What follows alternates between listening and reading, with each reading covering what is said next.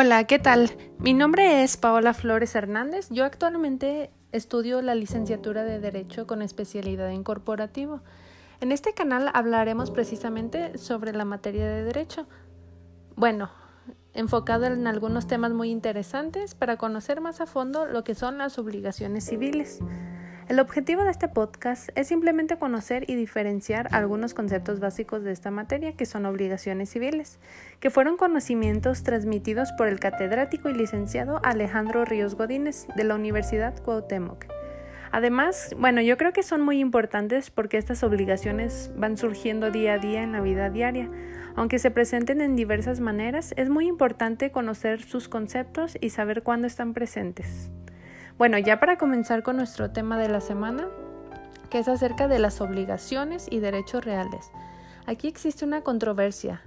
La pregunta es que si de verdad existe una diferencia entre las obligaciones y los derechos reales. ¿Ustedes qué opinan? Bueno, por lo tanto, para entenderlos mejor les daré mi opinión jurídica y una definición de cada uno, comenzando por las obligaciones. Bueno, como lo explica el Código Civil Federal que se encuentra en el libro cuarto de las obligaciones, este dice que para que exista se debe de hacer a través de la celebración de un contrato, es decir, un acuerdo entre dos o más partes para poder transferir las obligaciones y derecho de una cosa o un objeto. Bueno, a manera personal, yo comprendí que estas comienzan cuando las partes comprenden y dan su voluntad y su consentimiento por medio del ya mencionado contrato donde se estipulan las cláusulas que ya se deben de seguir y, y por ende estos están obligados a cumplirlas. Bueno, generalmente se encuentran presentes dentro de un acto jurídico celebrado entre los sujetos del derecho.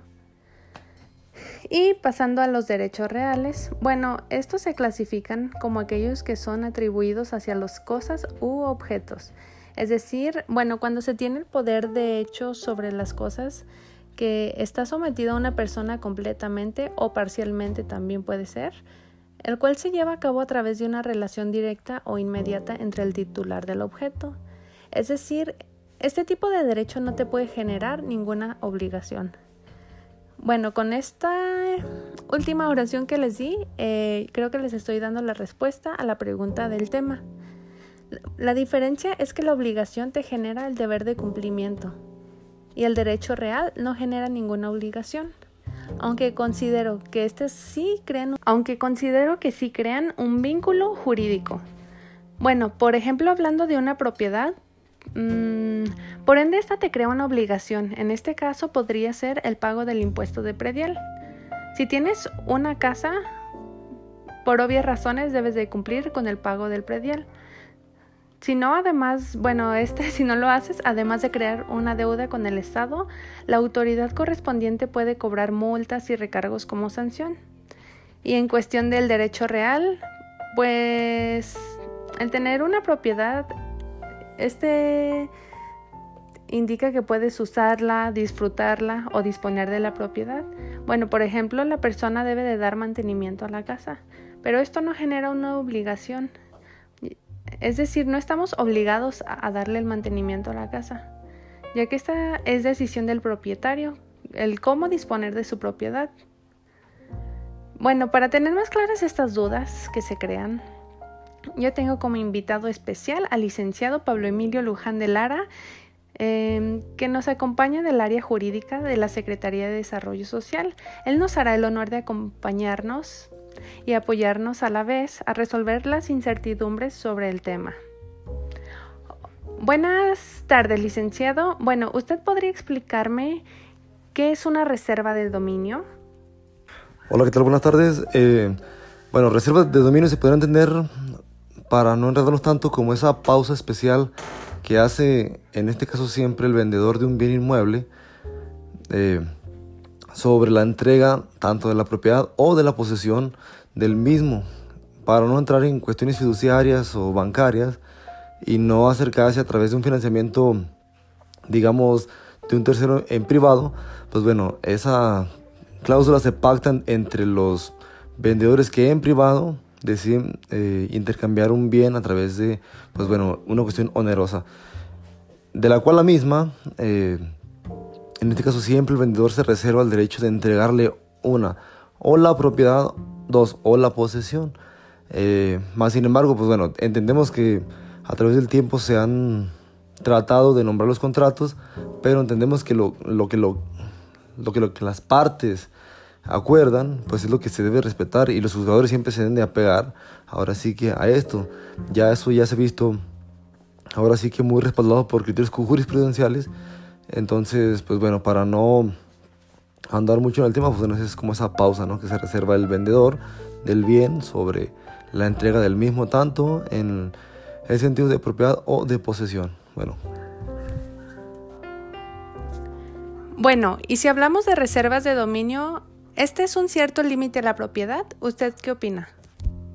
Sí, claro, obviamente, como ya, sí, claro, como ya lo mencioné, tanto la propiedad o incluso puede ser que a la posesión, en atención a lo que las partes acuerden en dicho contrato.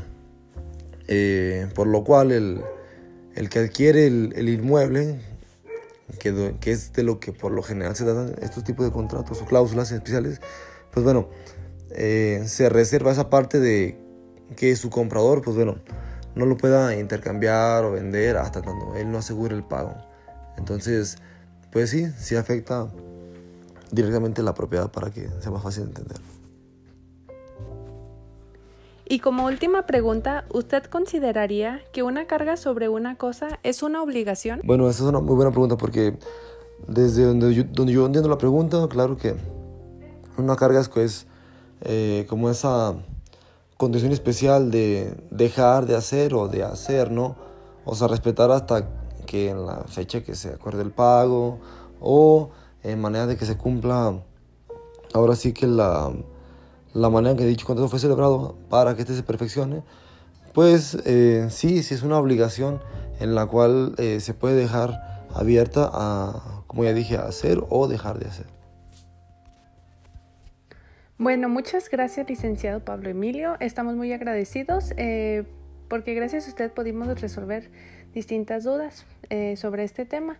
Espero que haya quedado mucho más claro. Bueno, concluyendo con este tema, que es sumamente importante para comprender cada concepto y sus diferencias.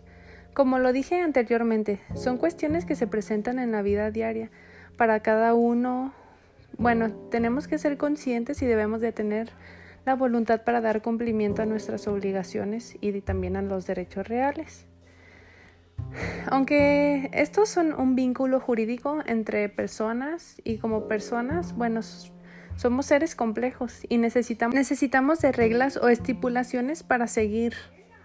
Eh, bueno, además de que todo Estado necesita un equilibrio y nosotros como sociedad yo considero que necesitamos el orden público para sobrevivir. Bueno, esto sería todo de mi parte. Nos vemos en la siguiente semana con otro tema muy interesante y los espero a la misma hora por el mismo canal. Hasta la próxima.